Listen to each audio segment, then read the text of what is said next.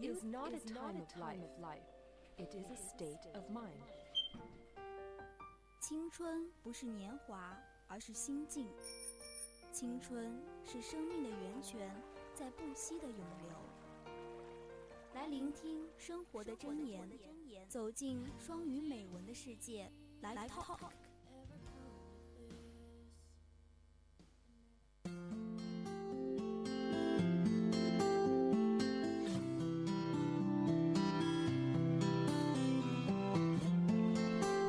青春调频与您共享 The Use of FM, share with all of you。亲爱的听众朋友们，欢迎来到周日的晚上，The English Time belongs to you。我是主播万佳。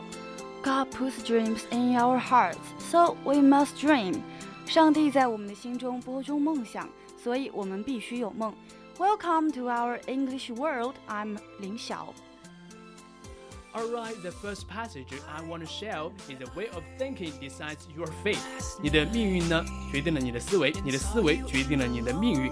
在很多时候呢，我们的命运是由我们的思维掌控的。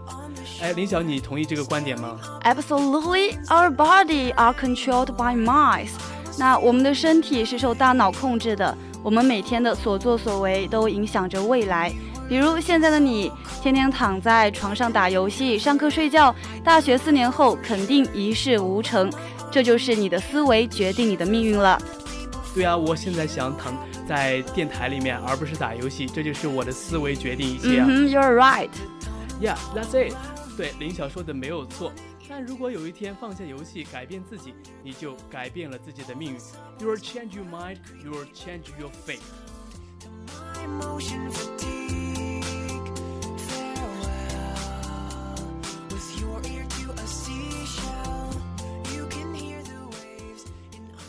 world is not fair. 这个世界是不公平的。Some people are born in wealthy families.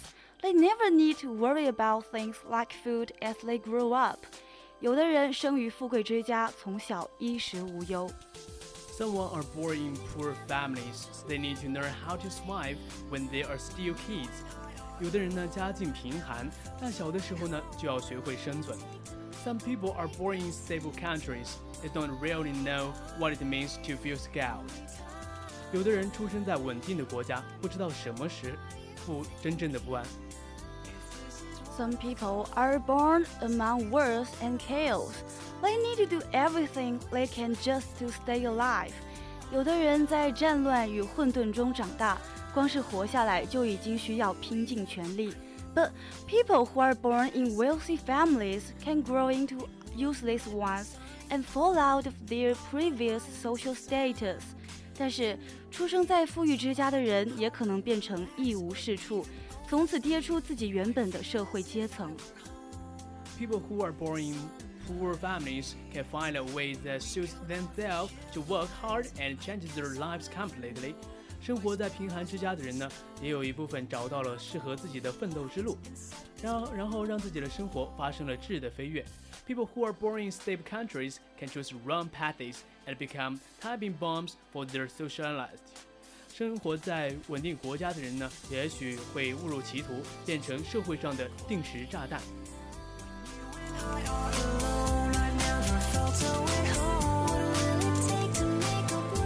there are lots of humanity even in the most chaotic country in the world.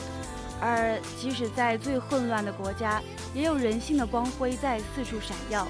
Twenty years ago, Zuckerberg was still a teenager whom no one knew. Even when he founded Facebook, there were not many people who saw a promising future in him. 二十年前，扎克伯格只是一个默默无闻的穷小子， 即使是他创立了 Facebook 的时候，也没有多少人看中他。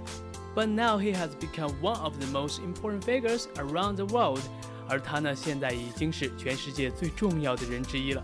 Your way of thinking decides your fate。你的思维呢，决定了你的命运。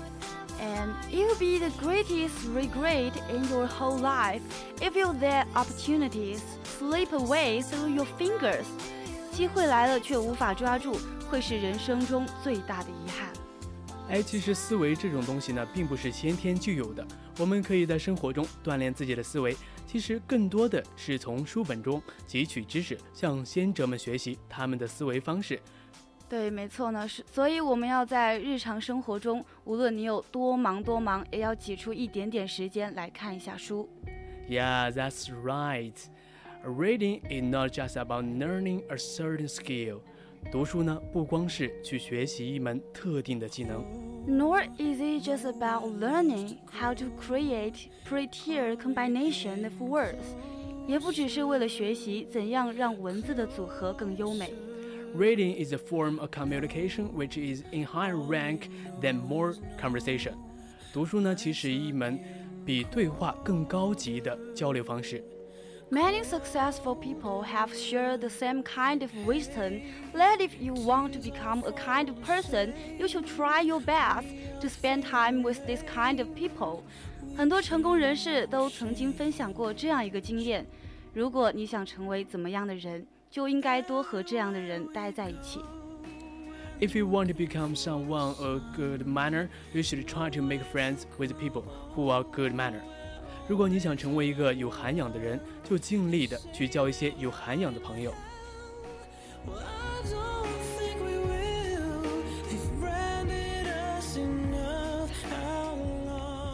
If you want to become someone learned, you should try to stay in touch with learned people. 如果你想成为一个博学的人，就应该去和博学的人交流。If you want to become someone successful, you should should communicate with those who are actually successful. 如果你想成为一个成功人士，那当然应该多和真正成功的人交流。 But unfortunately, outstanding people are usually far away from us. If yourself are not outstanding enough, it's almost impossible for you to reach them. 但遗憾的是，优秀的人通常都很遥远。如果你自己不够优秀，那你几乎不可能接触到他们。 looking for the sun. Nowhere to go. Yeah, that's right, and this is what reading is for. A book is element of good mind. Though reading you can communicate with those who good minds, and this kind of communication is beyond time and space. 这就是读书的意义了。书是优秀灵魂的凝聚，通过读书呢，你能和这些优秀的灵魂进行跨时空的交流。 And reading can bring you out of the cage of your daily life. It shows you new opportunities that you've never seen. 读书能让你跳出生活的桎梏，为你打开前所未有的可能性。 Yeah, for a lot of people, this may be only method to change their lives. 对于很多人来来说呢，这可能是他们唯一能够改变人生的手段。 And no matter how busy you are, don't forget to spare some time to do it. 不管你多么的忙碌，都别忘了挤出那么一点点时间来做这件事情。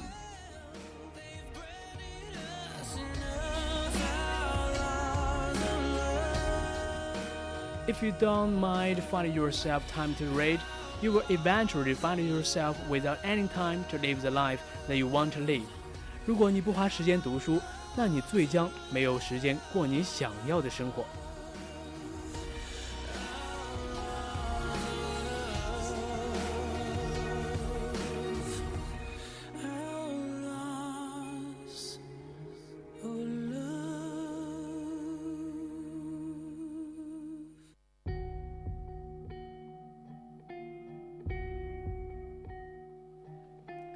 各位听友，大家听了那么多，是不是已经累了呢？那么现在给大家送上一首 Adam Albert 的歌，给大家冷静思考一下，以后该如何规划好自己的时间。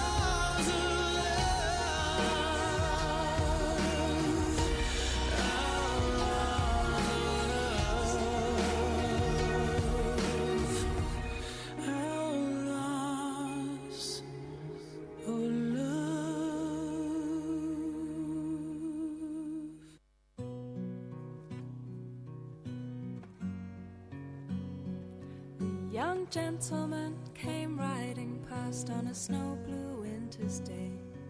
He asked to drink by our fire, and I was pleased to let him stay. He drank there quietly for a while, and then he turned and said, 哎，刚才给大家分享了好听的歌曲，接下来继续我们的美文欣赏啦。Summer grass 哎，其实每一个人存在这个世界上都有它的意义，每一件事物都有它的存在的价值。那么接下来给大家分享的这篇文章呢，名字叫做《所有的花儿都美丽》。 and your voice. I grew up in a small town where the elementary school was a 10 minutes walk from my house and in age.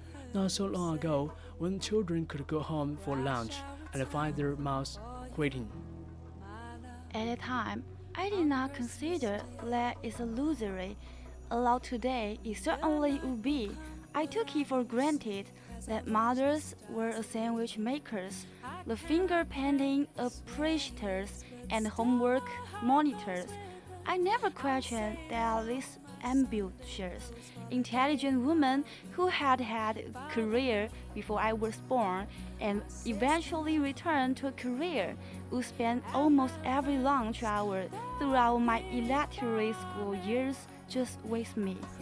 在那时，我并没有意识到这多么的奢侈，而今这肯定是一种奢望。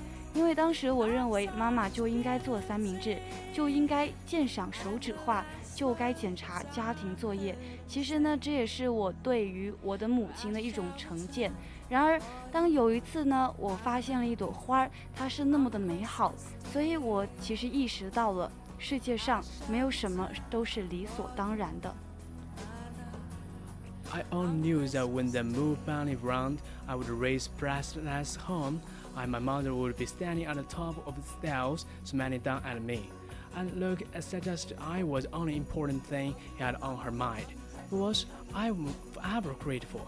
哎，那时候呢，我知道中午放学的铃一响，我就会气喘吁吁地朝家跑去。妈妈总会站在楼梯的上端，笑满笑容满面地注视着我，用名字告诉我，在她的心里，我是唯一重要的。对对。此，我永远心存感激所以。呢，这个故事就是告诉我们要对生活的小事都心存感激。那我们今天的 live talk 就到此结束了，我是林晓，我们下期再会。我是万佳，下期再会。